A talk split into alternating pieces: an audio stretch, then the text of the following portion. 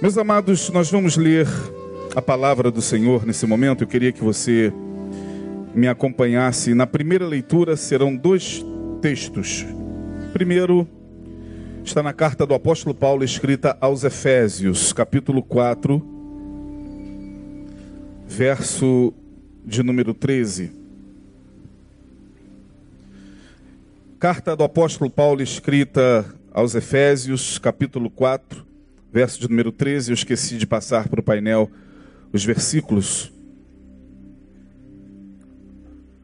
A minha tradução está um pouquinho diferente, mas não muito. Vocês acompanhem com a tradução do painel. Efésios capítulo 4, verso 13, Paulo dizendo à igreja de Éfeso o seguinte: até que todos, diga todos, todos não são alguns, até que todos, ele dirige essa palavra à igreja, aos crentes da igreja de Éfeso, até que todos cheguemos à unidade da fé e ao conhecimento do Filho de Deus, a varão perfeito à medida da estatura completa de Cristo.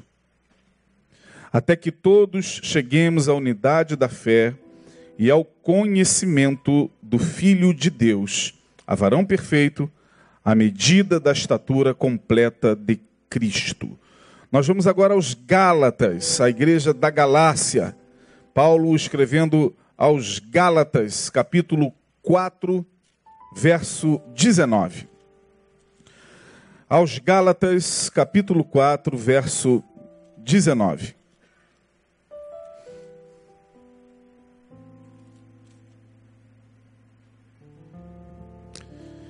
Meus filhinhos, diz Paulo, por quem de novo sinto as dores de parto, até que Cristo seja formado em vós.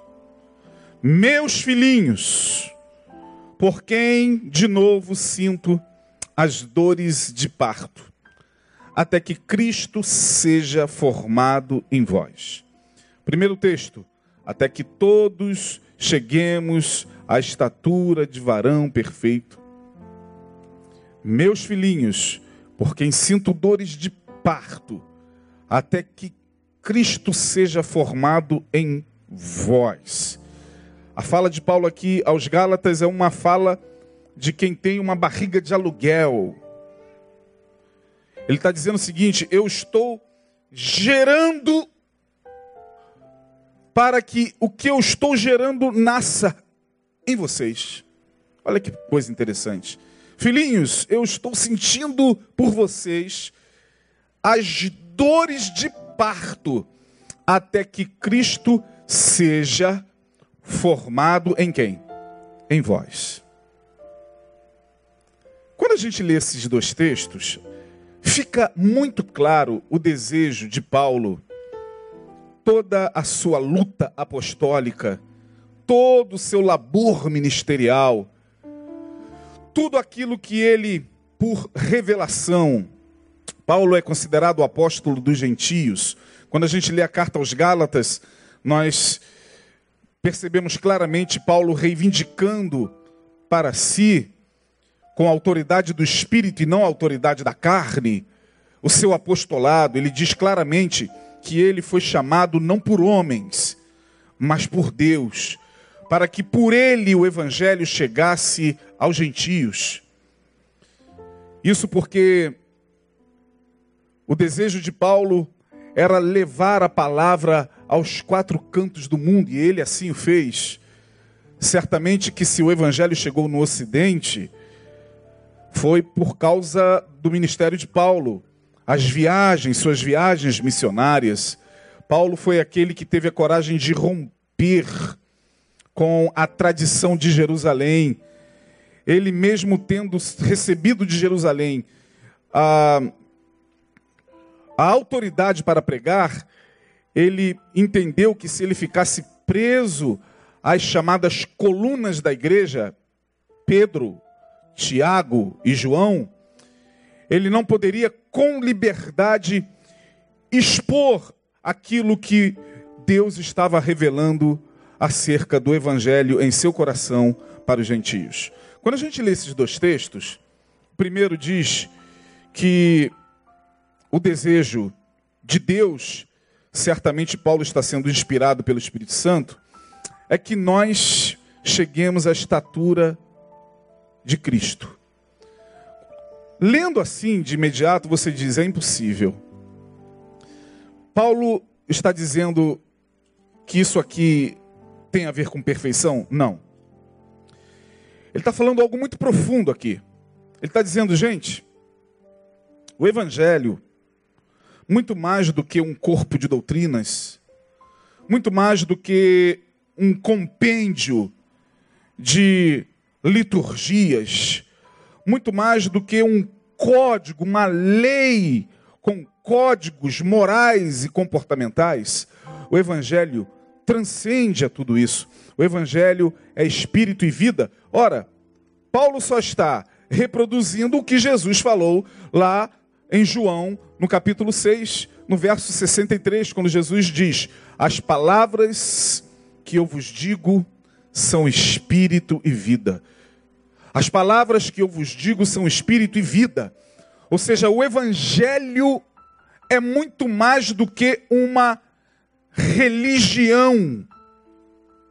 O evangelho, à luz desses dois textos, tem como finalidade formar em nós a pessoa de Cristo. E o que é mais interessante é que quando a gente lê o primeiro texto aos Efésios, quando ele diz: até que todos cheguemos à unidade da fé e ao conhecimento do Filho de Deus, a varão perfeito, à medida da estatura completa de Cristo, ele falando depois, eu sinto dores de parto até que Cristo seja formado em vós. Ele não está dizendo, eu sinto as dores de parto até que vocês entendam o que vocês estão lendo. Não, ele não falou isso.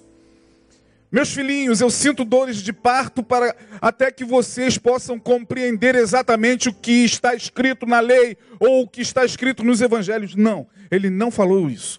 Ele disse até que Cristo seja formado em vós.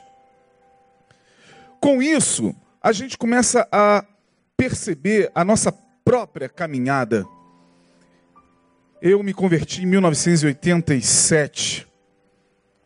Alguns de vocês se converteram muito antes, outros bem depois. Estamos na caminhada.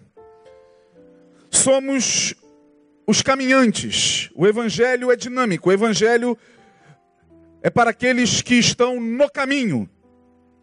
Era assim os primeiros apóstolos lá em Atos. Eles eram chamados os do caminho. O evangelho, ele não é estático. O evangelho é dinâmico. Porque Jesus falou: as palavras que eu vos digo são espírito e vida. Se são espírito e vida, Jesus está dizendo: transcende tudo aquilo que vocês entendem como um, uma religião, um corpo de doutrinas. Tá, é certo que quando nós nos convertemos, tivemos esse primeiro encontro, esse prime essa primeira experiência com o chamado cristianismo. O cristianismo é uma religião que, por ora, entendemos pregar o Cristo. Por isso, cristianismo. Sendo que todos nós sabemos que, a partir do século III, essa religião chamada cristianismo institucionalizou-se quando o imperador Constantino, no seu édito de tolerância, acabou com as perseguições aos cristãos, os cristãos não eram mais perseguidos, não eram mais jogados às arenas para serem devorados pelos leões. Quem viu aqui o filme Gladiador sabe muito bem que era naqueles moldes. Os cristãos eram levados para serem espetáculo. Por isso que Paulo diz aos Coríntios: nós somos espetáculo ao mundo, espetáculo nas arenas romanas, espetáculo ao imperador romano que promovia às pessoas o pane et circenses, o pão e o circo. Porque o imperador romano sabe muito bem, e sabia, como os próprios governantes atuais sabem muito bem, que o povo só precisa de uma coisa: pão e circo. Divertimento, entretenimento. Para que o povo não veja o que acontece nos bastidores da política. Deles pão e circo. Essa palavra panis et circenses, em latim, vem lá da Roma antiga. Os imperadores sabiam muito bem disso, então as arenas romanas ficavam lotadas com aqueles espetáculos promovidos pelo, pelo Império Romano, onde cristãos que não negavam a sua fé eram lançados às feras para serem devorados. E antes deles, deles serem lançados às feras, eles, acorrentados, tinham que chegar diante do imperador e falar: Ave César, moriturim te salutanti, os que vão morrer te saúdam. Alguns historiadores diz, dizem que muitos deles chegavam e falavam claramente diante do imperador: Ave Cristo, os que vão morrer te saúdam. E o imperador ficava furioso porque eles não negavam a sua fé. Depois isso acabou. A partir do ano 325, a fé cristã tornou-se institucionalizada. Isso fez com que o cristianismo passasse por vários concílios e vários corpos de doutrina foram sendo criados.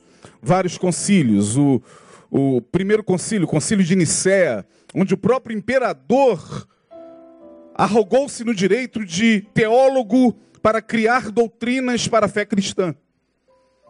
O cristianismo é sem dúvida uma religião muito poderosa. Passou pelo Império Romano. O Império Romano se desfez. O cristianismo permaneceu. Vários impérios se desfizeram. O cristianismo continua vivo, tendo como seu representante a Igreja de Roma.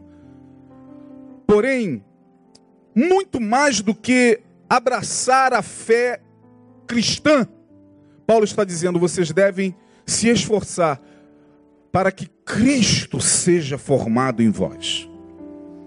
Em outras palavras, Paulo está dizendo o seguinte: olha, a caminhada cristã, por ser dinâmica, por ser uma caminhada de evolução,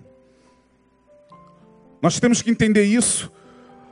A caminhada da fé cristã é uma caminhada para uma evolução espiritual. Não podemos nos contentar com aquilo que nós entendemos como sendo o que basta para a nossa fé. Não tem muito mais. Conheçamos e prossigamos em conhecer ao Senhor, diz o profeta Amós conheçamos e prossigamos em conhecer ao Senhor, porque à medida em que você mergulha no espírito do Evangelho, aí vem o que Jesus falou para os judeus: as palavras que eu vos digo são espírito e vida. Jesus está dizendo claramente o seguinte: olha, o que eu vim trazer transcende a religião, transcende a instituição, transcende os ritos, transcende a lei porque tem a ver com o espírito. Paulo, reverberando o que Jesus falou, diz o seguinte: meus irmãos, temos que buscar esse conhecimento do Filho de Deus. Nós temos que nos esforçar para alcançarmos a medida da estatura completa de Cristo. Aos Gálatas, eu sinto dores de parto. Paulo estava sentindo dores no seu corpo quando ele olha para a igreja de Gálatas e ele percebe que muitos cristãos dessa igreja estavam retrocedendo, estavam voltando atrás, estavam voltando para os primeiros rudimentos da lei. Paulo, que se esforçou, que lutou, que pregou na Galácia e que formou a igreja ali na Galácia, olha e diz: não é possível vocês estão retroagindo. Vocês estão voltando a passos largos para trás. porque vocês estão dando ouvidos a religiosos que estão entre vocês e que querem tirar de vocês a liberdade do Evangelho, essa liberdade que vocês um dia abraçaram, essa liberdade que um dia por Cristo Jesus vocês alcançaram por intermédio do meu Evangelho. Alguns dentre vós estão persuadindo vocês para que vocês se circuncisem. E Paulo teve que bater de frente, inclusive com as autoridades religiosas de Jerusalém. Diz lá em Gálatas que ele teve que ter bater de frente com Pedro. Porque Pedro, em princípio, quando nós lemos Atos, parece-nos que seria ele, Pedro, o apóstolo dos gentios.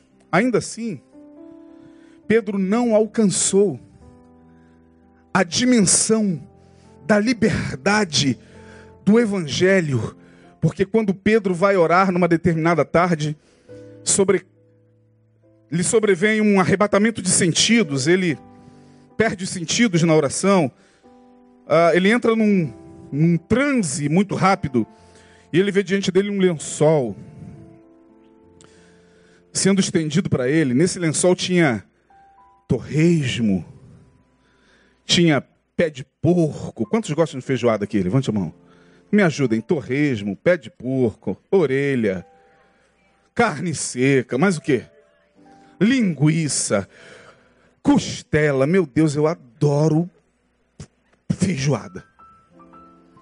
Que maravilha! Herança dos nossos irmãos africanos. Vocês sabem muito bem, né? Que a feijoada tem a ver com aquilo que restava da casa grande e que, para não ir ao lixo, os escravos pegavam e levavam para a senzala e fazia aquela pé, orelha, enfim, os senhores ficavam apenas com, com o lombo, com a melhor parte do porco, e dessa mistura saiu a feijoada, que é maravilhosa. Me convide um dia para comer uma feijoada na sua casa. Às vezes eu estou fora do Rio de Janeiro e dia desses eu estava conversando com um rapaz que está aqui no Rio, um amigo meu, ele é de Sergipe. Aí eu falei, vocês têm feijoada lá? Ele, mas nem pensar, por que você acha que eu estou aqui no Rio de Janeiro, rapaz? Isso é maravilhoso demais. É muito bom. E Deus disse: Pedro, Pedro, olha para cá. Você está vendo aqui animais imundos pela lei, porco e outros animais que aos judeus não eram permitidos comer. Deus diz: Pedro, mata e come.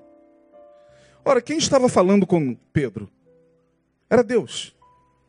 Mas olha a mente do religioso como funciona. Olha a que ponto a religião bloqueia os canais sensoriais da nossa mente para que a gente não alcance as revelações mais profundas do que Deus quer transmitir. Religião. Pedro, naquele momento, se fez um autêntico religioso. Ele diz para Deus: Obrigado, Senhor, por esse convite, mas eu sou judeu, o Senhor sabe muito bem.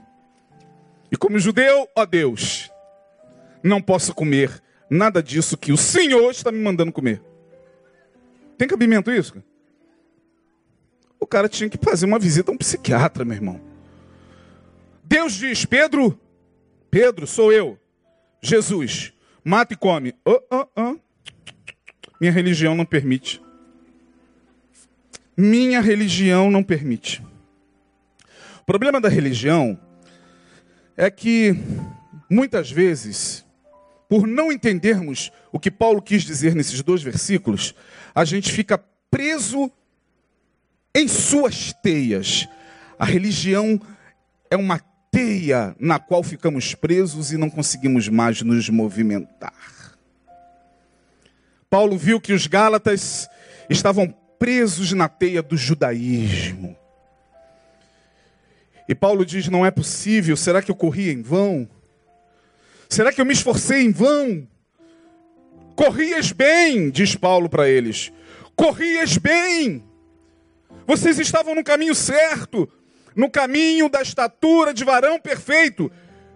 Cristo estava sendo formado em vocês, mas vocês estão prestes a sofrer um aborto. Vocês estão prestes a sofrer um aborto, porque parece que todo o espírito do evangelho, da graça de Jesus, está se esvaindo de vocês, porque vocês preferem os rudimentos da lei.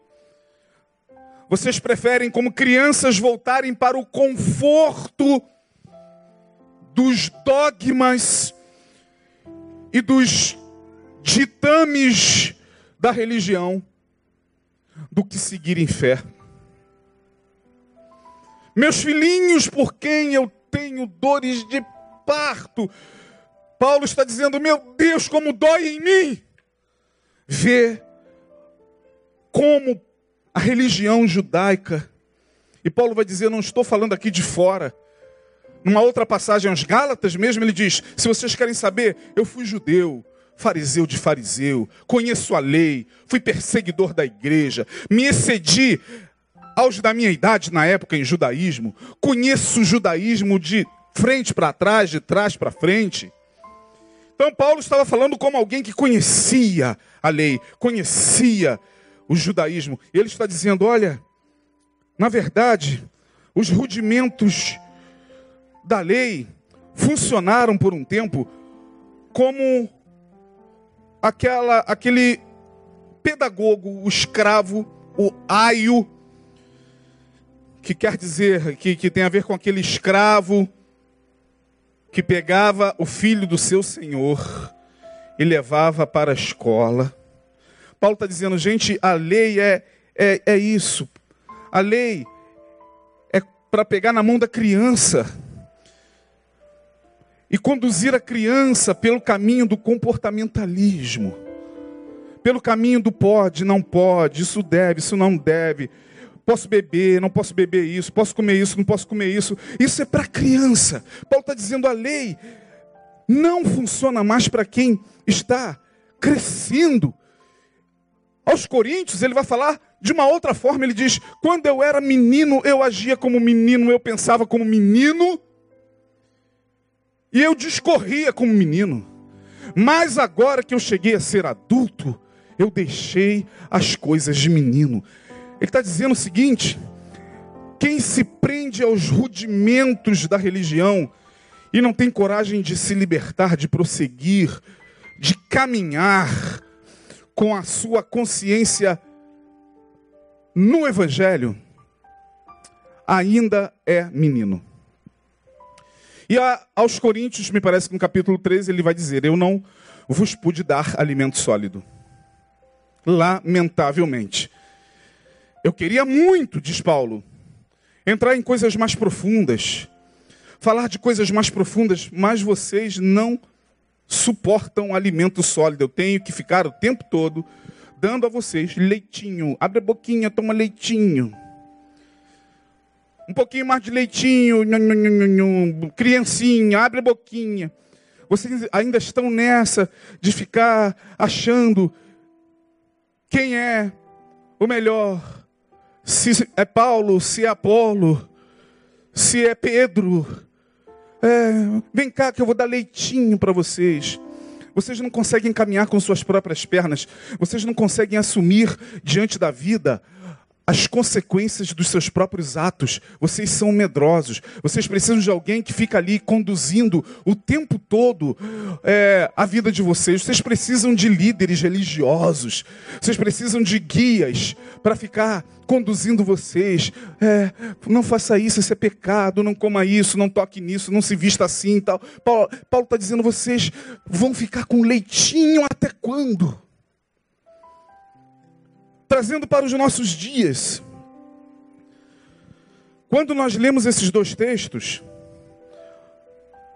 o primeiro, até que todos cheguemos à unidade da fé, ele está falando de uma fé não religiosa, ele está falando de uma fé que advém da consciência que nós temos do Evangelho em nós, o que o Evangelho de fato está gerando em mim e em você. Nesses anos que você tem de caminhada cristã, não sei quanto tempo você tem de caminhada cristã, A reflexão que se deve fazer, eu e você, devemos fazer é o que de fato, nesses anos todos, o Evangelho de Jesus gerou em mim. Sou um menino que precisa de leitinho, ou sou alguém que está preparado para receber alimento sólido de Deus? O que, que eu sou? Porque os meninos são esses eternos escandalizáveis. Os meninos são esses que vivem se escandalizando com a vida alheia. Os meninos são esses que vivem o tempo todo se espantando com o pecado alheio. Os meninos são esses que precisam da mamadeira, dia após dia, porque não conseguem assumir diante de Deus os seus próprios atos. E aí Paulo está dizendo: olha,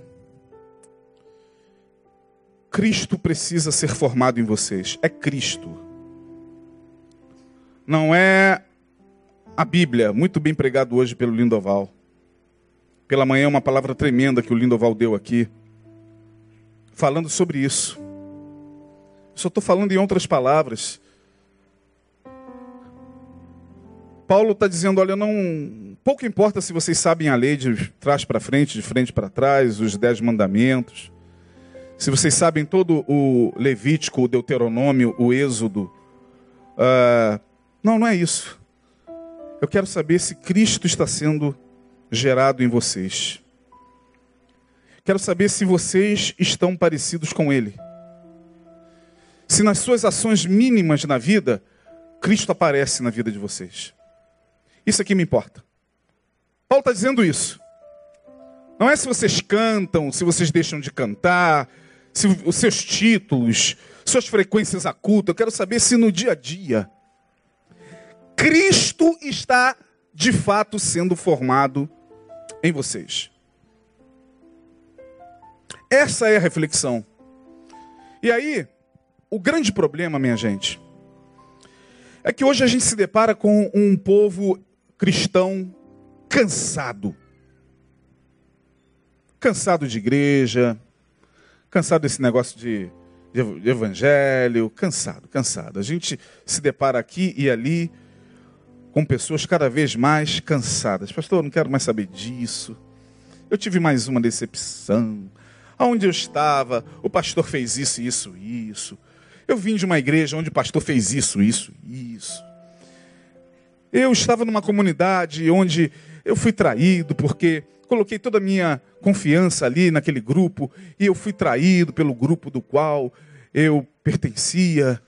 E eu estou cansado eu não aguento mais, eu acho que eu vou parar, eu acho que eu vou dar um tempo, eu acho que eu me equivoquei, eu acho que eu vou ficar em casa um pouco, refletindo, se está valendo a pena esse negócio de igreja, o que está me motivando, o que me leva a estar lá, o que me leva a sair da minha casa num domingo desse, de um calor absurdamente forte, onde eu poderia estar na beira de uma praia para estar aqui, ouvindo o quê? Eu estou meio cansado. Sabe, eu concordo com você, religião cansa. A gente não consegue ficar muito tempo nesse blá blá blá religioso. Cansa. Cansa, cansa, cansa, cansa. Conversava com o pastor Neil um pouco antes dele sair de férias. Ele disse que entrou ah, num restaurante, ele e Andréia, e viu no canto do restaurante, um cantor gospel muito famoso, cara bom. Já teve aqui na nossa igreja, vou poupar o nome, tá? Por ética. Lá com o copinho de cerveja dele. Sumiu, ninguém procura, ninguém quer mais ouvir. Aí eu vou lá falar com ele, cara. Aí ele levantou, foi lá, e aí, cara, pastor Neil, senta aí, Neil sentou. E o Neil bateu um papo com ele, ele está amargurado. Está amargurado porque ele está como muitos de vocês, muitos de nós, cansado, cansado desse sistema, cansado desse business.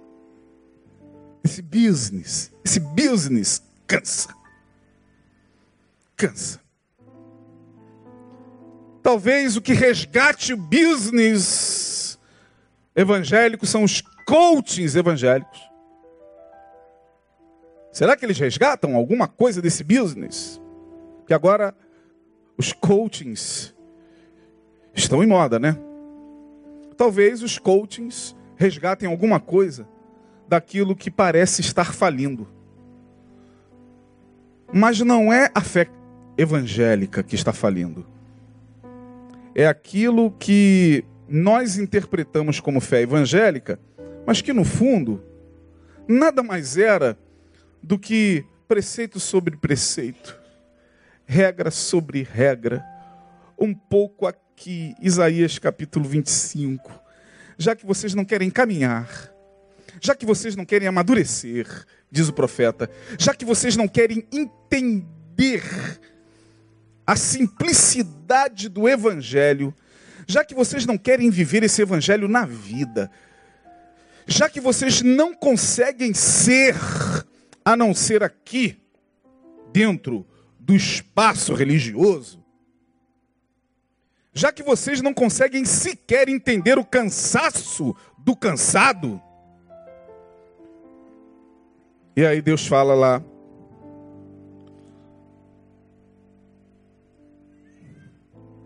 em Isaías: Minha palavra será agora mandamento sobre mandamento. Isaías 26, melhor dizendo. Deixa eu ver aqui perdão, 28.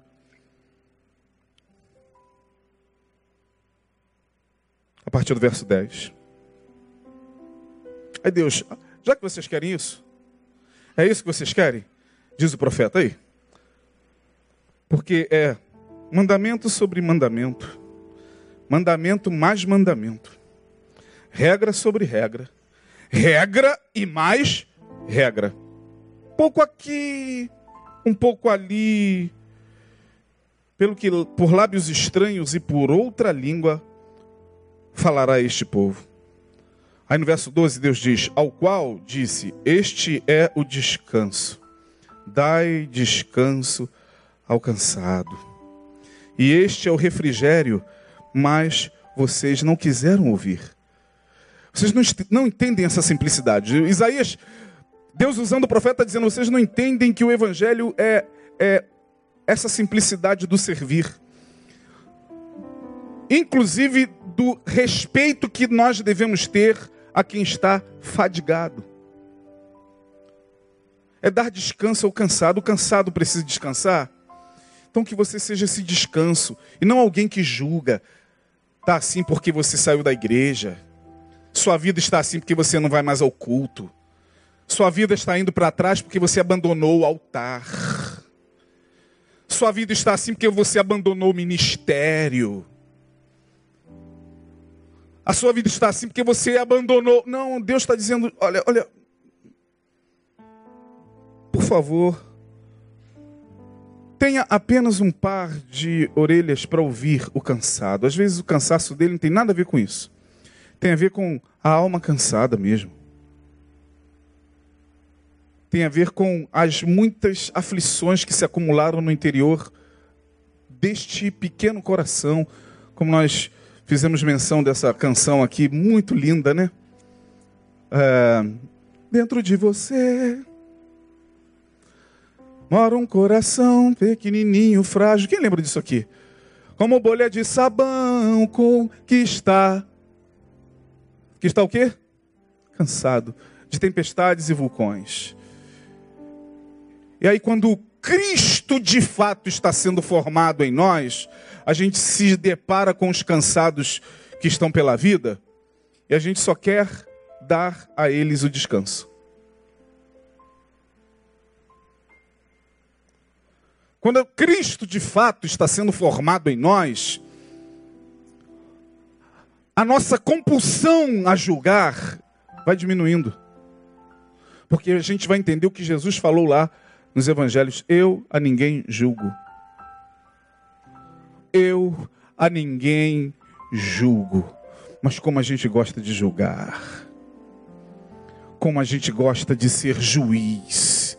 Somos juízes por excelência, um bando de evangélicos com toga. Evangelhos togados. A gente se acha no direito de apontar para a vida do cansado e falar sem saber. Não, você está assim por isso, por isso, por isso, é o demônio, está dando legalidade. E você está assim porque você está bebendo cerveja. Você está assim porque você estava fazendo isso, porque você estava falando aquilo, você tinha que estar tá aqui, você estava na praia. E você tinha que estar tá na casa de Deus. Aí Deus olha e diz: Ah, é. Esse é o descanso, dai descanso ao cansado, verso 12 de Isaías. E este é o refrigério. Você está querendo um refrigério para a sua vida? Quantos estão querendo refrigério para a sua vida nesses dias? Seja você o refrigério do cansado. Quem está falando é Isaías, ó. Ao qual disse: Este é o descanso. Senhor, eu estou cansado. Este é o descanso. Ó Deus, eu não aguento mais. Este é o descanso. Qual, Senhor? Leiam comigo. Alto. Tem gente cansada? Senhor, eu estou cansado, Senhor, eu não aguento mais. Este é o teu descanso. Qual? Dai descanso ao cansado. E este é o refrigério. Mas não quiseram ouvir. E aí, porque vocês não quiseram ouvir, verso 13. Então, já que vocês não querem ouvir, a palavra do Senhor lhes será preceito sobre preceito Preceito sobre preceito, regra sobre regra, regra sobre regra. Um pouco aqui, um pouco ali. Sabe se um pouco aqui, um pouco ali? São essas comunidades que existem pelo Rio de Janeiro, esses museus de grande novidade, onde todo mundo, oh, que lindo, agora tá é liberdade. Estou numa igreja, pastor, que agora é liberdade. Aí depois de uns três meses, vem preceito sobre preceito, regra sobre regra. Mas você não vê, porque é um pouco aqui e um pouco aonde? Ali. E quando você percebe, você já está completamente escravizado dentro daquilo que você chama de liberdade. Ah, pastor, lá pode dançar. E o cara acha que, porque pode dançar dentro de uma igreja, ele está livre. Ah, pastor, lá agora. Aí, ó, posso botar piercing. Eu olhei lá, é muita liberdade. Aqui, a tatuagem, pastor. Aí, tem igreja assim? Não tem, não. No Rio de Janeiro não tem igual. Aí eu fico olhando, meu Deus. Ele pensa que isso é liberdade. Gente, eu me encontro com tanta gente tatuada, cheia de piercing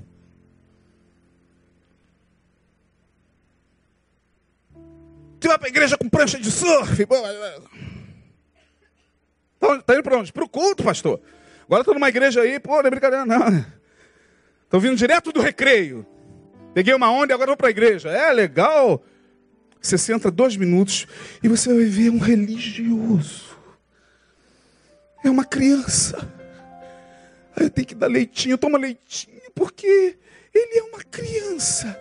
E Cristo está longe de ser formado nele e aprendeu preceito sobre preceito, preceito sobre preceito, regra sobre regra, porque aqui é assim, porque aqui funciona assim, porque aqui para namorar é assim, porque aqui para casar é assim, porque aqui para se vestir é assim, porque aqui para tocar no ministério é assim, preceito sobre preceito regra sobre regra, um pouco aqui, um pouco ali, e aí o resultado, olha, o resultado disso é para que vocês se enveredem mesmo nisso e caiam.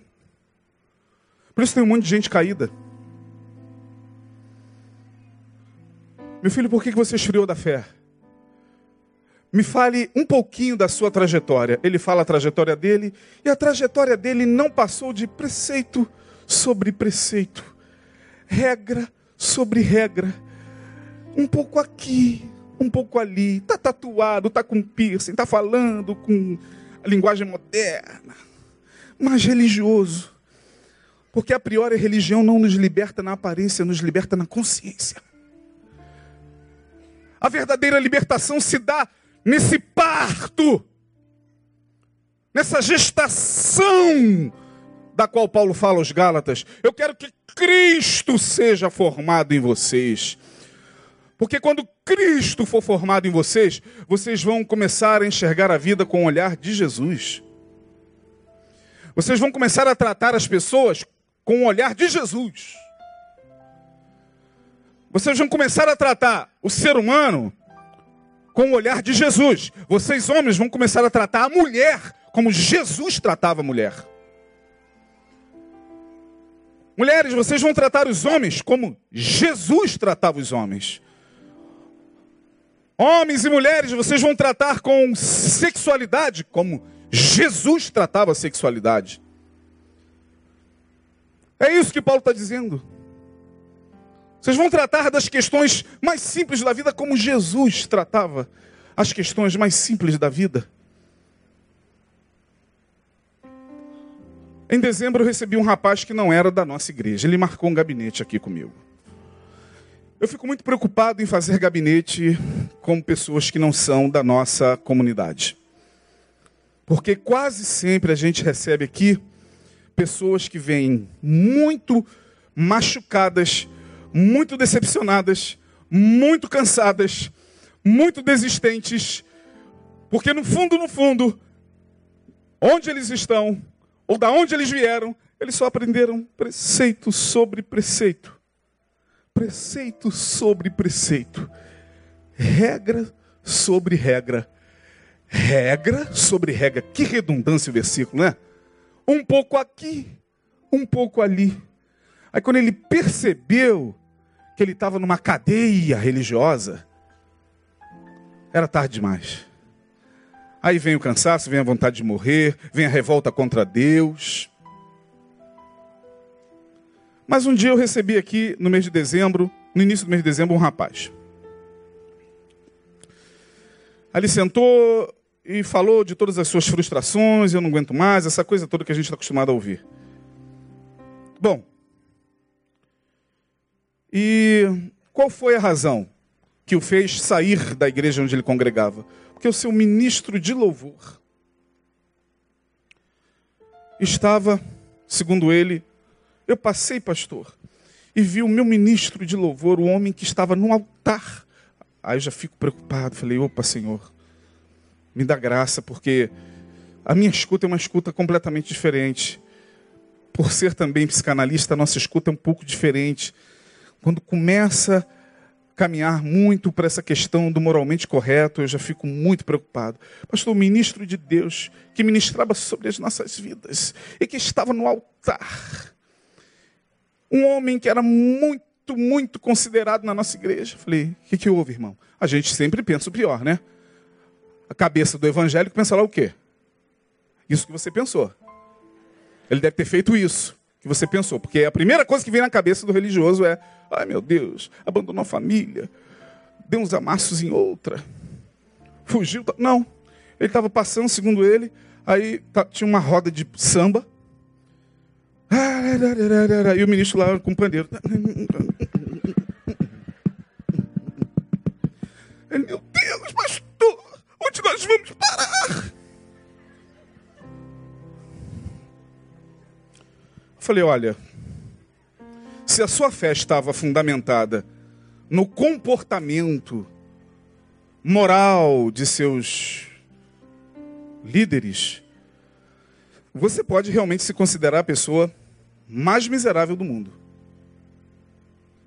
A começar pelo fato de você nunca, nunca, mesmo tendo nascido na época de Jesus, ser um discípulo dele. Que isso, pastor? Que isso? Eu falei, não seria. Você não seria um discípulo de Jesus. Porque me parece, se ainda está lá na Bíblia, se alguém não apagou ou se a página não foi arrancada, me parece que os fariseus acusaram Jesus exatamente da mesma coisa. Eu não chamei ele de fariseu, não, né? Assim, direto, não. Obviamente. Mas eu falei, mas me parece que os fariseus acusaram Jesus da mesma coisa. Veio João, disse Jesus, que não comia, não bebia, e não tocava pandeiro e nem sambava. E vocês disseram, tem demônio. Veio o filho do homem, Disse Jesus: comendo, bebendo, e vocês disseram: eis ali um comilão, um beberrão e um amigo de pecadores. Falei, como é que seria, cara, se fosse você naquela época? Só você passando lá e Jesus lá. Como é que seria? Pastor, mas Jesus faria isso? Falei, meu irmão, é ele quem está dizendo. Cobre dele. Porque é preceito sobre preceito. Nossa nossa religião, a religião cristã, cristã. E olha que eu falo de dentro, eu sou assumidamente cristão. Não tenho vergonha de chegar em lugar nenhum e dizer: sou cristão. De que religião você pertence? Sou cristão. Eu não tenho vergonha. Aqui, em lugares acadêmicos, em qualquer lugar onde eu esteja, eu sou cristão. Eu falo olhando nos olhos. Eu não tenho vergonha da minha fé. Mas, na verdade, quando a gente pega esse texto de Isaías e a gente vai para as dores de parto do apóstolo Paulo, parece-me que ele está dizendo algo um pouco mais profundo. Preste atenção na palavra de Jesus. Porfiai por entrar pela porta, quem lembra? Porta? Falem alto. Porta? Porque larga é a porta. E espaçoso o caminho que conduz ao inferno? Não, à perdição. E estreita é a porta que conduz ao céu? Não, à vida. Poucos são os que encontram a porta estreita, e muitos são os que entram pela porta larga. Olha o que Jesus está dizendo. Jesus está dizendo que o exercício da caminhada daquele que quer de fato que Cristo seja gerado nele, é um caminho de porta estreita. Como assim, pastor? O problema é que o nosso ego é muito gordo. Você ah, sabia disso? Nosso ego engorda também, não é só nosso corpo, não. A vaidade, o orgulho, a soberba, a inveja, os desejos de vingança, é, tudo isso vai engordando o nosso ego. Como diz o profeta Jeremias, se eu não me engano, no capítulo 28, está vindo aqui agora o texto na. Mas parece que Jeremias fala: vocês estão gordos, o povo de Israel. Ele não está falando, ele não está chamando ninguém de obeso, não, tá? O profeta Jeremias não está chamando ninguém de obeso. Mas deixa eu ver se é o capítulo 28, onde ele fala: vocês estão gordos. Não, não é no 28, não. Tem uma palavra em Jeremias onde ele diz: Vocês estão gordos. Ora, se meu ego está gordo, eu estou cheio de regra sobre regra, preceito sobre preceito, mandamento sobre mandamento. Um pouco aqui, um pouco ali. Eu estou gordo. Como é que eu vou passar pela porta estreita? Eu tenho que fazer um regime espiritual. Eu tenho que voltar para a palavra e pedir a Deus que me ajude a emagrecer. Eu não estou falando aqui em termos físicos, não, tá? Deus, eu preciso passar pela porta da vida. Para passar pela porta estreita tem que ser com dificuldade, meus filhinhos, por quem até agora eu sinto dores de parto.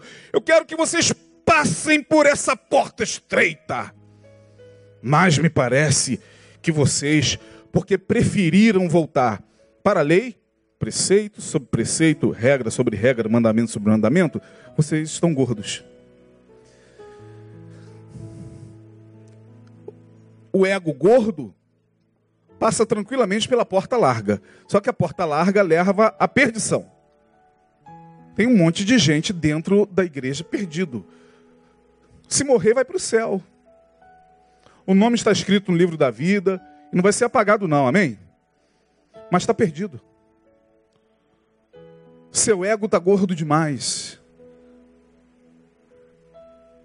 Cristianismo para você é apenas uma religião, é apenas um domingo à noite, um domingo pela manhã, uma quarta-feira, um evento, é evento sobre evento.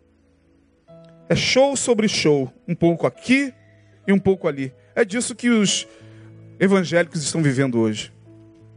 Mas aí vem Paulo e diz: não, você tem que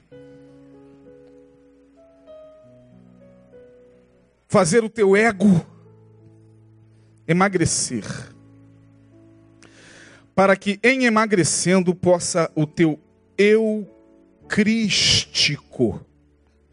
É isso que Paulo está falando. Meus filhinhos, por quem tenho dores de parto, até que o vosso eu crístico, não o vosso ego cristão. Porque de ego cristão ninguém aguenta mais. Mas Paulo está dizendo: não, não é o ego cristão gordo que não consegue passar pela porta da consciência, mas é o eu crístico. O que é o eu crístico? É aquele momento onde de fato Cristo vai se formando dentro do nosso eu. E aí vem Paulo e diz: de sorte que vivo não mais não mais?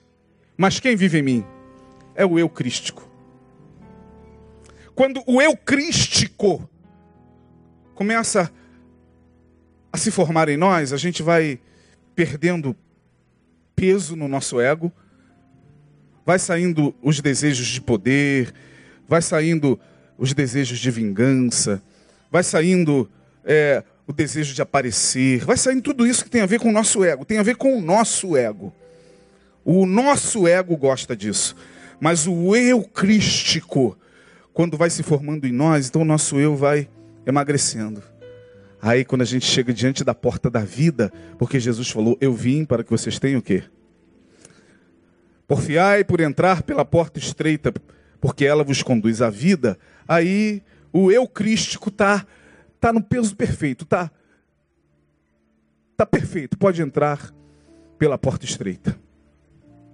Para terminar,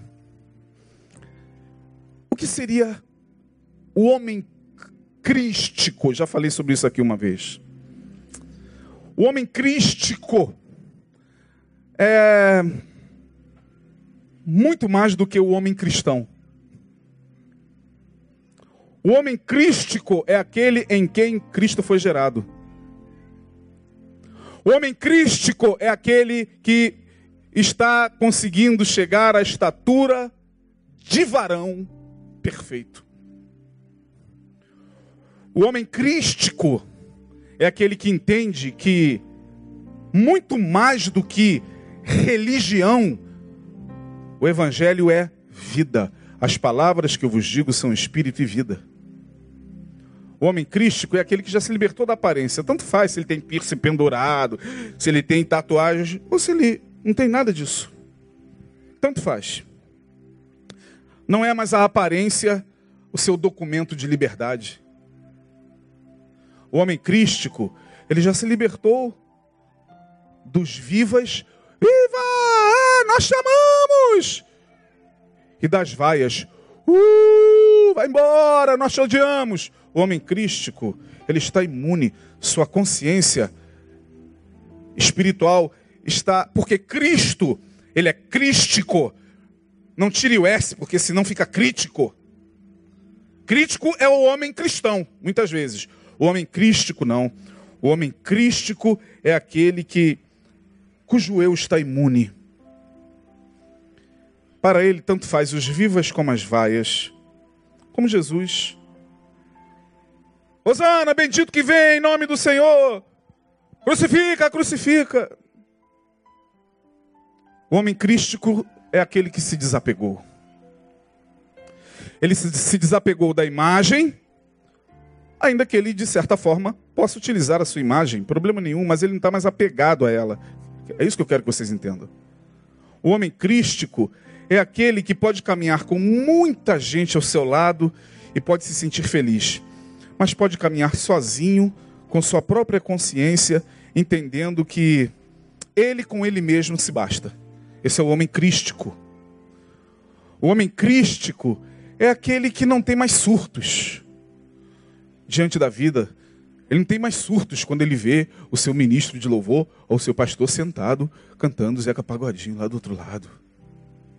Não, o homem crístico, ele não julga mais. Ou pelo menos ele controla a sua pulsão em julgar. Porque o homem crístico entende que quanto mais ele julga para fora, mais o que ele julga pulsa nele para dentro. O homem crístico é aquele que conhece a sua sombra. É aquele que tem contato, como disse Jung, com a sua própria escuridão. Por isso que ele não vive buscando escuridão alheia. Ele conhece a sua. O homem crístico é aquele em quem Cristo foi formado nele. Ele é poderoso, mas ele não exibe poder. Ah, ele é poderoso por quê? Porque o seu poder não está na força, não está no discurso, o seu poder está no espírito e na vida do evangelho nele. Por isso que o homem crístico ele é aquele que, como o sol, como o sol, suavemente poderoso, poderosamente suave. Esse é o homem crístico. O homem crístico não precisa mais convencer ninguém da sua religião, nem vociferar sua religião contra quem quer que seja. Ele sabe em quem ele tem crido. O homem crístico transita no meio de pessoas as mais variadas, com as fés mais variadas, que adoram os deuses os mais estranhos e os mais variados, sem se afetar. Porque ele sabe que o que está nele é maior do que o que está no mundo. O homem crístico busca pureza, mas ele não vocifera contra os impuros. O homem crístico adora o que é sagrado, sem fanatismo. O homem crístico é amigo do servir, sem o servilismo. Sabe o que é o servilismo? Servilismo é aquela compulsão do ego gordo que nós temos de qualquer coisa que a gente faça em relação ao próximo, a gente tem que mostrar. Instagram, Facebook. Olha como eu sou bom. Olha como eu sou discípulo de Jesus. Olha, salvo as fotos que nós fazemos para divulgação do trabalho, como nós fazemos aqui nas nossas ações sociais. Mas o homem crístico, ele entende que não necessariamente ele tem que ficar o tempo todo mostrando nas redes sociais o quanto ele é bom. Primeiro, porque ele entende que ele não é bom. Bom mestre, não, não. não. Oh, bom, meu bom pastor. Não, longe de mim. Você é bom? Não, bom só há um que é Deus. O homem crístico, ele ama sem importunar ninguém. Você tem que amar, você tem que amar, você tem que amar mais, você tem que amar mais. Não, o homem crístico, ele não, ele não tem essa tara. Ele ama e não importuna ninguém. É bom estar ao lado de um homem crístico.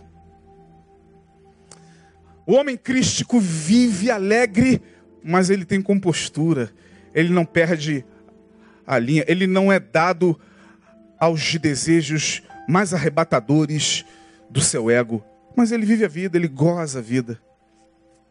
O homem crístico sofre sem amargura, sabe? Ele sofre sem fazer do outro o culpado do seu sofrimento. O homem crístico goza, ah, ele goza, sem profanidade. Ele é um gozador da vida, mas ele não é profano. Ele sabe gozar e goza bem, mas ele não é profano. O homem crístico ama a solidão, mas ele não detesta a sociedade. Está lá. Está lá, como Jesus, vamos lá. É para comer e para beber hoje? Vamos. É para se alegrar? Vamos. É para adorar? Vamos. É para para sentar e bater papo? Vamos. É para comer uma boa comida e tomar uma, uma boa bebida? Vamos. O homem crístico, ele ama a solidão sem detestar a sociedade.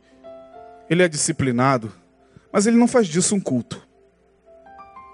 Ele não quer mostrar a ninguém, olha o quanto eu sou disciplinado, olha, olha para mim.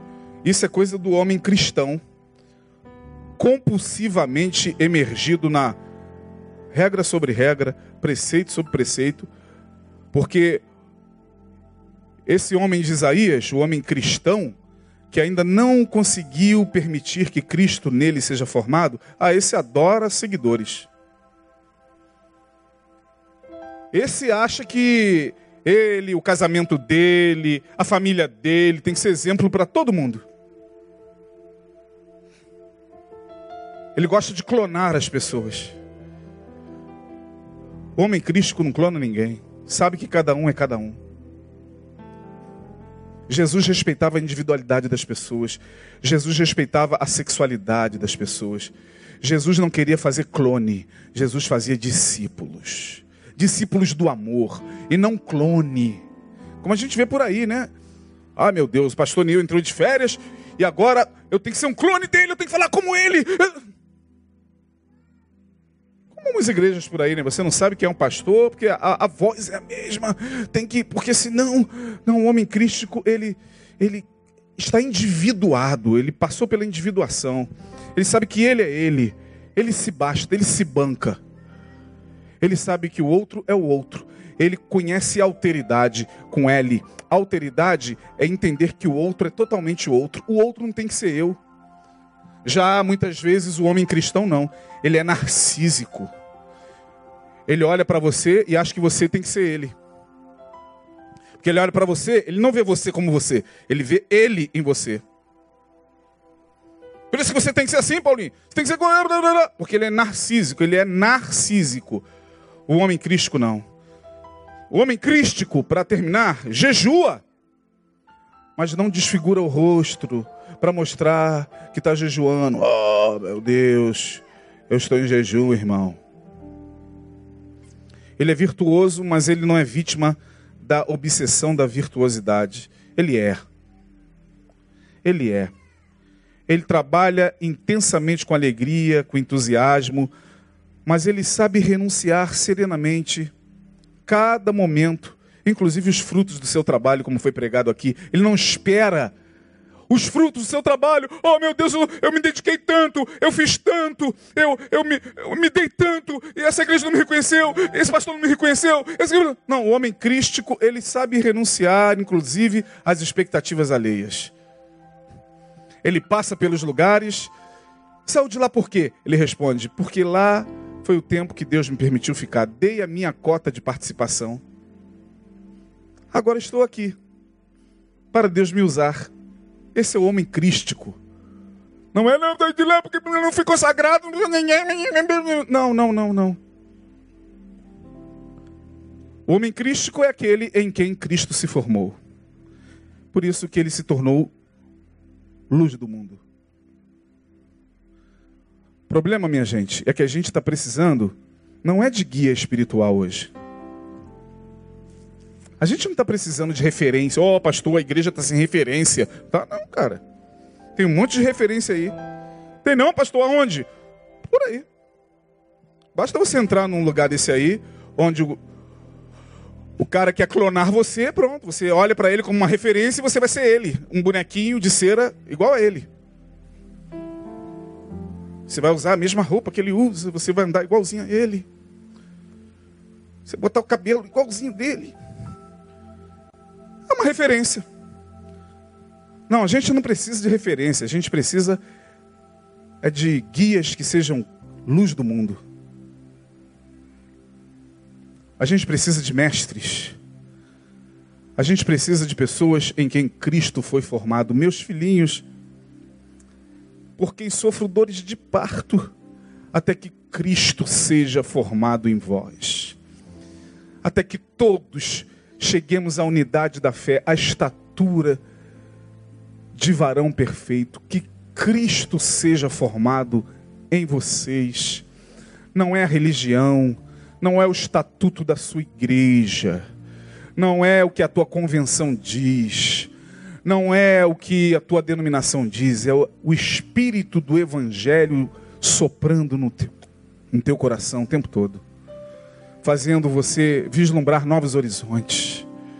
A cada dia esse espírito sopra na mente.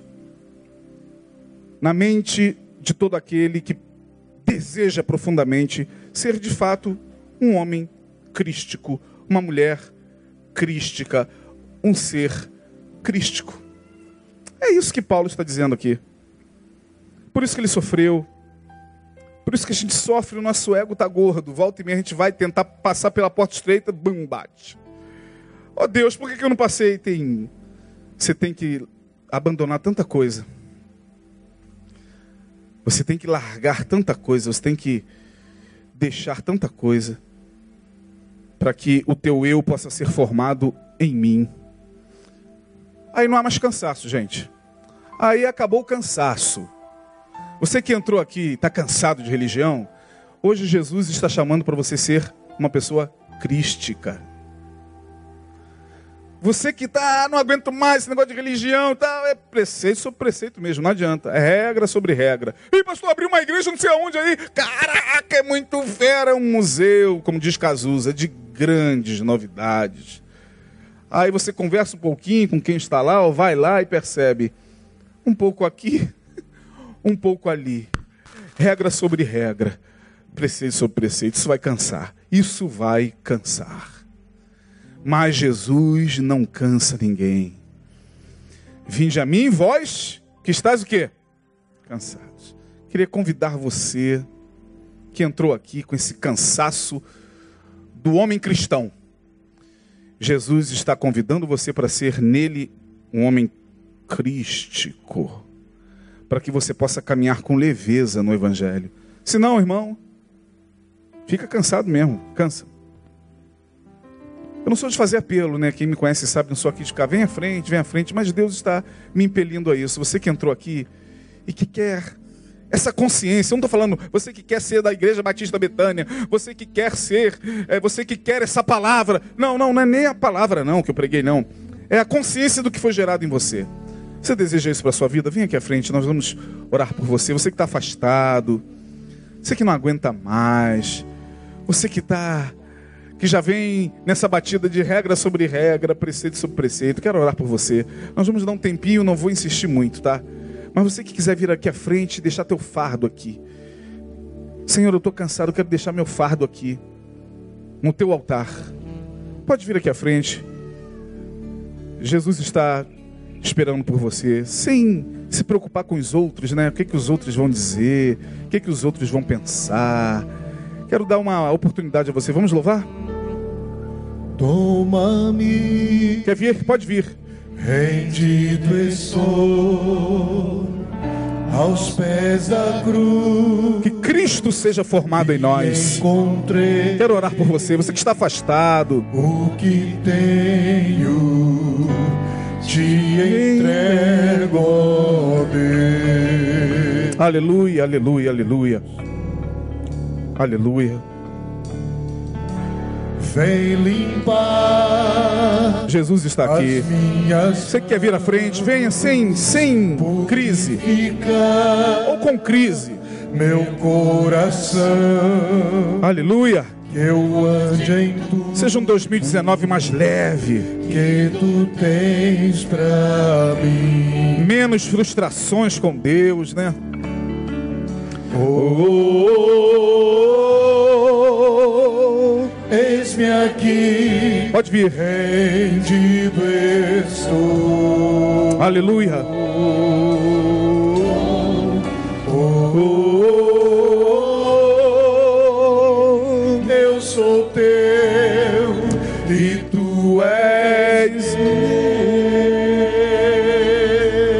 Aleluia. É o convite da graça de Jesus. É o convite da graça de Jesus. Pode vir à frente.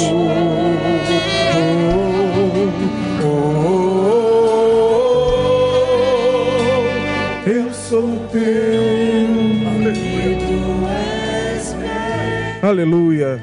O Espírito Santo está aqui movendo corações. E a gente deixa ele bem à vontade, sabe? Sem fazer estardalhaço. Sem convencer você de que ele está aqui. Ele está aqui. Quebrando cadeias, curando corações feridos. A gente realmente não aguenta mais. Regra sobre regra, preceito sobre preceito, mandamento sobre mandamento. virá e meu viver Aleluia. Que sejam todos Pode vir. pra Se há mais alguém, esse é o momento. Aleluia. Oh, oh, oh, oh. Vamos ficar de pé. Eis-me aqui, rendido estou. Aleluia. Eu sou teu. Eu sou teu e tu és meu.